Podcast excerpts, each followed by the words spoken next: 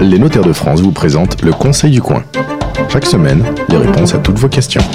Bonjour, bonjour à toutes et à tous. Très heureuse de vous accueillir ici à Nantes au Café Le Flessel. Nous allons répondre à vos questions, celles que vous nous posez sur le site internet conseilducoin.fr et puis sur le compte Facebook de l'émission. Alors, la vivre en copropriété n'est souvent pas un long fleuve tranquille. La vie en copropriété possède pardon, ses propres termes techniques, pas toujours facile à comprendre. Vous avez été nombreux à nous poser des questions pour y répondre. Jean-Charles Labo, bonjour. Vous êtes notaire à Nantes. Bonjour. Nicolas Denis, vous êtes syndic professionnel. Bonjour. Et Vincent Chauveau, notaire à Nantes. Bonjour Vincent. Je rappelle que chaque premier samedi du mois, les notaires euh, vous reçoivent euh, un peu partout en France pour vous donner des conseils gratuitement. Euh, et vous retrouvez les adresses de ces cafés qui vous accueillent sur le site du Conseil du notariat Conseil et du coin conseilducoin.fr. Voilà. Alors, euh, première question de Victor qui nous dit c'est l'achat de mon premier studio. Il y a un que je ne comprends pas. Le vendeur m'a dit que le WC était sur le palier intermédiaire, qu'il m'était également vendu, euh, mais dans le projet d'acte de vente, on parle d'un droit d'utilisation euh, du WC sur le palier. Donc, euh, est-ce qu'il m'appartient ou pas ce WC Alors, ça me rappelle un cas que j'ai eu, je crois, il y a 15 jours. L'acheteur disait exactement, enfin, c'était à peu près cette situation. Le, il avait un droit de jouissance en fait du WC qui était sur le palier intermédiaire. C'était désigné dans son lot, mais finalement il n'en était pas propriétaire. Un droit de jouissance, enfin Nicolas va, va me confirmer et Jean-Charles aussi, un droit de jouissance, il n'est pas exclusif nécessairement. Il peut Donc, être il peut, partagé. pas, il peut pas le transformer en KGB. euh, Ben, à il faudrait qu'il rachète les droits des autres sur ce WC. Hein, je sais. Oui. Il, Alors, il s'agit euh, vraisemblablement d'une partie commune et non Voilà. pas d'une partie privative. Et une partie commune qui peut être à l'usage de certains copropriétaires simplement, et en l'occurrence, pourquoi pas, de- de- des propriétaires de cet étage-là. Donc ce, ce WC, qui est sans doute un WC commun, euh, doit être à l'usage de trois ou quatre appartements.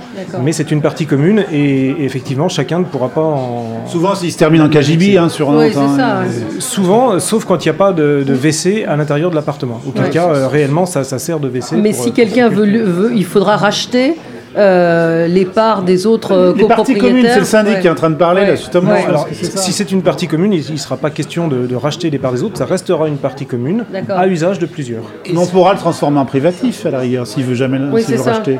Alors, On peut bien racheter des parties alors, communes. ça peut se faire. Une cession de partie commune peut se- s'envisager. Dans ce cas-là, euh, euh, le propriétaire doit euh, se concerter avec les, autres générale, propriétaires et l'Assemblée générale, euh, ceux qui ont en tout cas le droit de jouissance de ce WC, afin euh, de l'acheter et de le transformer en partie privative et non plus en partie commune. Parfois, ça arrive sur des bouts de couloir, ce genre de choses. Ouais. oui, qu'on veut fermer pour euh, créer une, une entrée Jean-Charles. C'est vrai que c'est quelque chose d'assez courant et on l'a assez souvent dans les immeubles Bah oui, anciens. bah oui. hein.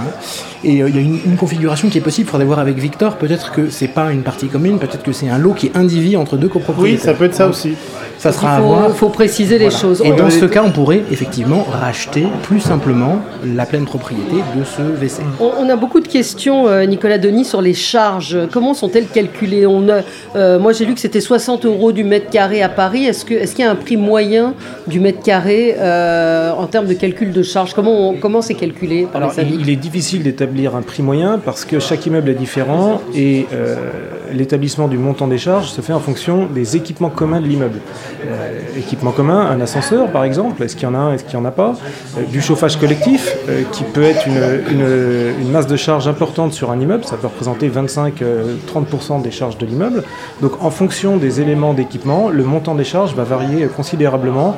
Disons que sur un, immeuble simple, dans son, fonctionnement avec un ascenseur, on pourrait dire qu'à Nantes, on est peut-être autour de, pour un appartement T2, on est peut-être autour de 50-60 euros euh, Du mètre de aussi. charge. Quand un immeuble neuf, il faut bien avoir une base de départ. Tu pars sur, sur, généralement sur cette base-là. Voilà.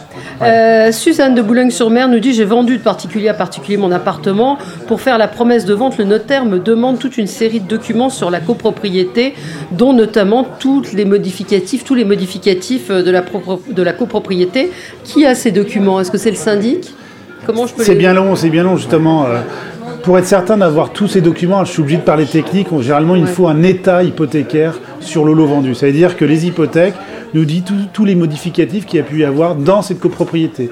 Et aujourd'hui, avec la loi dite SRU, la loi fameuse du flot, on doit réunir tous les modificatifs de l'immeuble, pas seulement le document premier, mais tous les modificatifs, même s'ils ne concernent pas l'eau. Et parfois, oui, mais ça demande 4, 5 semaines à réunir ces pièces. Et souvent, les acheteurs ou les vendeurs comprennent pas. S'ils n'ont pas qui- anticipé. Qui, les a C'est le Alors, syndic ça peut être le syndic, ça peut être les notaires, c'est tous les notaires de Nantes, parce que si c'est un bien sur Nantes et tout le monde a pu travailler dessus. Alors, en général, le propriétaire de l'appartement est censé en disposer. Mais ça, c'est la règle Ça, générale. c'est la théorie. hein. Donc voilà, c'est la théorie. En pratique, on peut récupérer ces documents auprès du syndic et puis les Tu les notaires. as, toi, Jean-Charles, euh, Nicolas Ouais, en, en règle générale, on les a. Et en théorie, on les a tous. Sauf que euh, par le passé, il y a 20, 30 ans, des actes modificatifs ont pu être passés euh, sans, sans passer devant l'Assemblée générale, ont pu être passés vous euh, par le notaire. Et finalement, nous n'avons pas été mis au courant et nous n'avons pas reçu le document. Alors, alors, ce nous en qu'ils ont bien les syndics aujourd'hui, c'est qu'ils ont des espaces clients partagés où nous notaires, euh, on arrive à avoir les codes d'accès et on va chercher les documents. Alors voilà, voilà. C'est d'ailleurs une obligation maintenant pour les syndics professionnels Ah oui. d'avoir ce que l'on appelle un extranet, c'est-à-dire qu'effectivement chaque copropriétaire va pouvoir se connecter sur notre site pour avoir accès à un certain nombre de documents en ligne et notamment les enfin le règlement de copropriété et ses éventuels modificatifs. Oui, parce qu'il y a un sujet qu'on n'a pas évoqué, mais quand le notaire ou le syndic fournit une nouvelle fois ces documents, il peut y avoir un coût. Donc l'avantage de l'extranet, c'est que ça permet aux copropriétaires d'avoir de gratuitement. récupérer alors justement, la joigne euh, Georges qui nous dit, moi j'attends un modificatif de copropriété, ça fait deux ans que le syndic euh, a envoyé tous les documents au notaire. Pourquoi est-ce que c'est si long? Le géomètre a fait son travail, le notaire a tous les documents. Pourquoi euh, ça n'avance pas et comment je peux m'en sortir? C'est de la faute du notaire on va dire, ouais, il faut toujours un responsable. toujours de la faute du notaire. Moi, j'ai- je découvre ça sur Nantes. Avant, j'étais pas sur Nantes, euh, donc j'avais pas je voyais pas toutes ces problématiques de copro. C'est, c'est- c'est- souvent les modificatifs, oui, ça traîne dans une pile, dans, les- dans un placard d'une étude, parce que c'est beaucoup de boulot. Souvent, il y a le modificatif, il a approuvé en assemblée générale, le géomètre, il est intervenu, il a fait son, son maîtrise, c'est l'eau. Mais souvent, moi, ce que je, je parais rejeter la faute, mais quand on fait un modificatif, quand c'est validé en AG, ce qui serait bien, c'est que en amont, les gens vérifient s'ils sont bien titulaires de leurs droits, c'est-à-dire s'ils sont bien propriétaires. Et là, j'en vois un, j'ai ma collaboratrice hier soir qui me dit, il faut que je le fasse, parce que là, ça a traîné, ça fait deux ans qu'on a à le faire.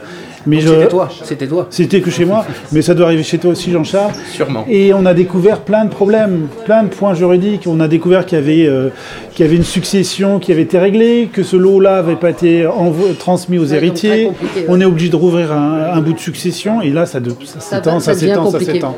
Et c'est vrai que c'est peut-être 10 jours de travail, et euh, alors je vais peut-être vous faire pleurer, mais c'est un acte largement déficitaire quand on mobilise une personne pour 10 jours de travail, c'est sous-payé. Clairement, c'est pour ça que ça traîne chez nous, c'est que c'est sous-payé. Et ce qu'on peut Voilà. peut-être dire, c'est que comme toute chose, il faut dépister les problèmes en amont. Et donc nous, on préfère qu'avant que les, choses, des actes soient faits, que les clients viennent nous voir, qu'on puisse Ouais, identifier les problèmes. Souvent, on te le balance et il dit tiens, vous pouvez nous le faire. C'est trop tard. Alors et on le fait par complaisance, Alors- même si on n'est pas notaire de la vente. Marie-Madeleine nous dit on n'est pas content de notre syndic. Est-ce qu'on peut en changer? Comment on fait? C'est vrai que les syndics, ils sont pas. euh, Ah, ils s'en prennent ils ah, ils s'en prennent pas la figure. hein. Mais euh, comment on fait pour changer de syndic? Alors on, on peut changer de syndic, On effectivement, on m'appelle. Non, Le- comment, comment on fait? C'est compliqué de changer de syndic? Non, c'est pas forcément compliqué. Ce qu'il faut, c'est euh, c'est attendre la fin du, du mandat et regarder euh, à quelle date est l'échéance de ce mandat, puisqu'un mandat de syndic peut durer un an, deux ans ou trois ans. Donc il faut déjà bien regarder cette, euh, cette date d'échéance. C'est pas renouvelable. Euh, le, le syndic est réélu tous les trois ans, mais Ouais. le, le mandat n'est pas renouvelable. Et donc, euh, Marie-Madeleine, je crois, euh, doit présenter euh, un mandat ou plusieurs mandats concurrents à l'ordre du jour de l'Assemblée générale avant que le syndic n'ait envoyé sa convocation. Et le syndic, il le met à l'ordre du jour. C'est-à-dire que toi, si jamais on veut, on veut te virer d'un immeuble, les autres, ils vont ramener, euh, Voilà, ils vont ramener ils les vont- concurrents. Ils vont, Et- me, ils vont me demander, avant que je n'envoie ma convocation, d'inscrire à l'ordre du jour euh, les mandats des syndics concurrents. Et j'ai obligation de le faire.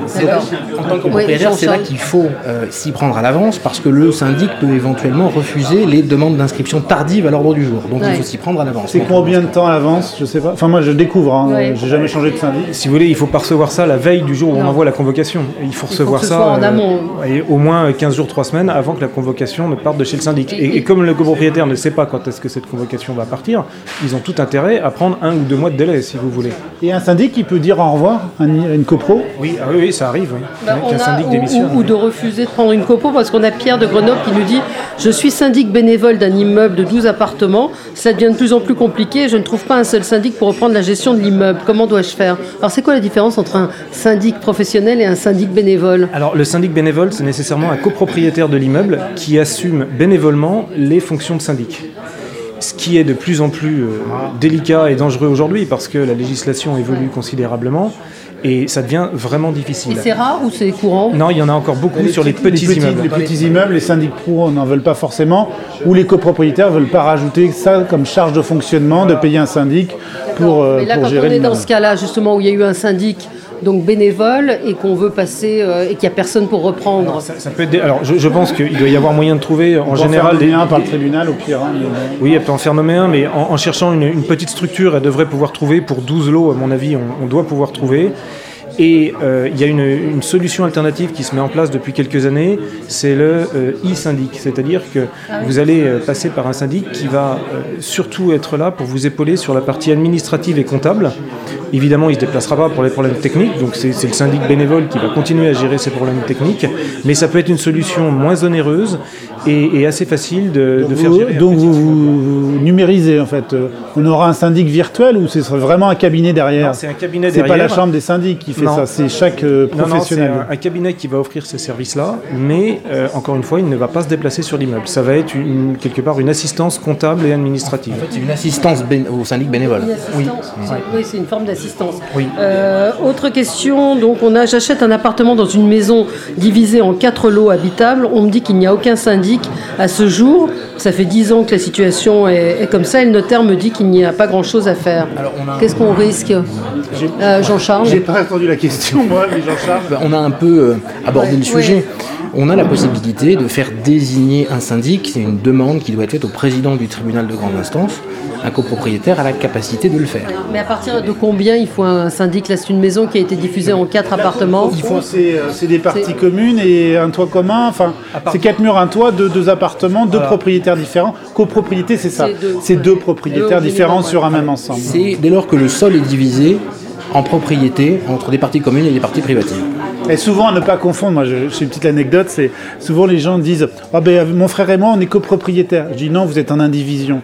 Euh, Ouais. La copropriété et l'indivision sont bien deux régimes juridiques C'est différents. pas- C'est pas la même chose. ouais. C'est pas, on n'est pas propriétaire, euh, on pas- n'habite pas, euh, on de la même manière. En indivision, il n'y a pas de partie commune. Voilà. Alors, euh, on a euh, Françoise de Montpellier qui nous dit J'achète un appartement qui a été transformé en grenier. Mon notaire me dit que les millièmes attribués à mon appartement ne correspondent pas à la réalité euh, et que je devrais en avoir davantage. Qu'est-ce que je peux faire De se taire. Oui, de rester discret. Est-ce que le syndic peut me réclamer de l'argent C'est sa Mm, question. Alors non, pas directement, mais effectivement, le syndic peut mettre en évidence le fait que euh, ces greniers qui ont été transformés en appartements euh, doivent faire l'objet d'un modificatif au règlement de copropriété pour tenir compte de l'augmentation des tantièmes de charge. Parce qu'en fait, sans rentrer dans, dans le détail, les tantièmes, on va les expliquer. Par Ouais, exemple, ouais. euh, y a, quantité, imagine, il y a euh, 2 centièmes, parce que 2 centièmes, c'est 2% euh, de charge de copro. C'est-à-dire, sur une facture de 100 euros, elle en aurait pour 2 euros. Parce que c'est un grenier. Là, ça passe en habitation. Donc, le géomètre, généralement, qu'il intervient quand il fait son règlement de copropriété, ou le notaire, parce que c'est aussi de la compétence du notaire, il va mettre des millièmes en fonction de l'usage. Commerce, professionnel, habitat ou grenier. C'est ça grenier, euh, parking cave, et effectivement, des parking caves ou greniers ont nettement moins de tantièmes de charge que des appartements. Quand on transforme des greniers en appartements, il faut donc réviser les tantièmes parce que vous ne payez plus à hauteur de, l'usage que vous avez de votre bien. Donc il est indispensable de faire un, règlement, modificatif au règlement de copropriété pour en tenir compte. Euh, le, risque, c'est d'avoir des copropriétaires qui, eh qui remettent en cause cette affectation d'appartement ou qui, ou qui assignent de manière à ce que le juge euh, rende obligatoire ce modificatif. en fait, si on se résume, c'est pour le passé, ça ne changera rien, on ne viendra pas récupérer de l'argent. Par contre, à l'avenir, il y a un risque que le- les charges augmentent pour le nouveau copropriétaire. on ne viendra pas chercher les arriérés. Non. Non, parce que les comptes ont été approuvés par les copropriétaires euh, en l'état, donc on ne viendra pas chercher les arriérés. Mais il est important pour l'avenir, en tout cas, de, de le faire. En ce qui nous concerne, nous, euh, dans nos actes de vente, en fait, est opposable à l'acheteur ce qui a été publié au fichier immobilier, ou ce qu'il y a dans l'acte de Attends, vente. attends, mais on ne comprend pas. Publier au fichier immobilier.